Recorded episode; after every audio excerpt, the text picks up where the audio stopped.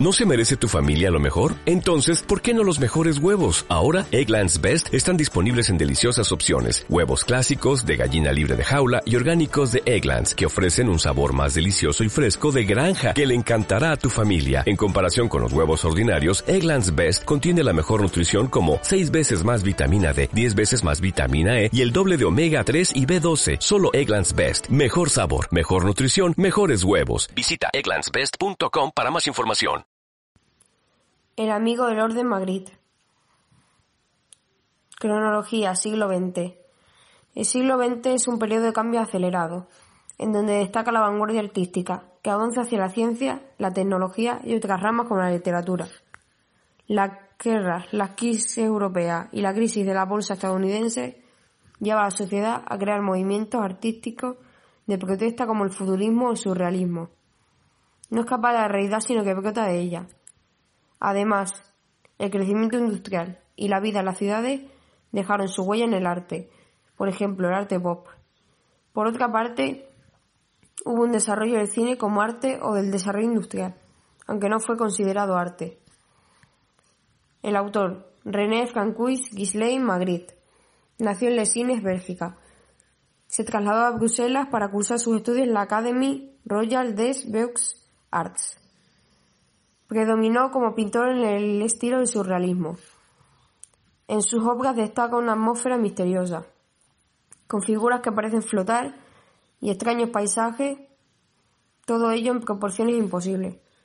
También se relacionó con la pintura metafísica de Giorgio de Chirico, caracterizada por el vacío, la melancolía y el misterio. El surrealismo, estilo artístico que en pintura se caracteriza por crear la existencia de otra realidad y el pensamiento libre. Destaca por plasmar un mundo absurdo y lógico, donde la razón no puede dominar al subconsciente, dando importancia al azar y a la rebeldía, pero rechazando su carácter negativo y destructivo. Tal vez viva las nubes, pero desde allí se ve el mundo con otra perspectiva. Soporte, técnica y tema.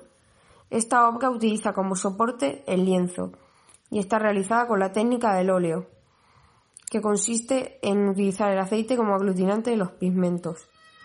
El tema de la obra es la figura de un hombre recortada en un fondo negro en cuyo interior se visualiza un paisaje. Con esta obra transmite misterio y quietud. Lo que distingue la pintura al óleo de cualquier otra forma de pintura es su especial pericia para presentar la tangibilidad, la textura, el lustre y la solidez de lo descrito. John Berger. Características. Una forma humana destaca sobre un fondo negro, en cuyo fondo se encuentra un paisaje a modo de entorno de la figura. En el paisaje se utilizan gamas frías y colores con valores bajos que provocan la sensación de calma. La proporción entre la persona y el paisaje son imposibles. Se invierten fomentando el misterio. Normalmente veríamos a una persona dentro de un paisaje. En el paisaje los árboles aparecen difuminados por la neblina o falta de luz. Aun así, hay un estudio de las sombras y los volúmenes en la obra. La luna se coloca en el centro de la cabeza y los árboles forman dos grupos de simetría, a ambos lados del astro en cuarto creciente, creando profundidad al aparecer superpuestos. Significado. Magritte pinta a un hombre con un bombín como símbolo de la responsabilidad de la burguesía figura que se va volviendo cada vez más misteriosa y a menudo acaba reducida a silueta. El pintor usó durante años el mismo traje y bombín, lo que hace pensar que su famosa figura es su propia figura. Con el paisaje bañado por la luz de la luna, simboliza su imaginativo mundo interior que lo liberaba.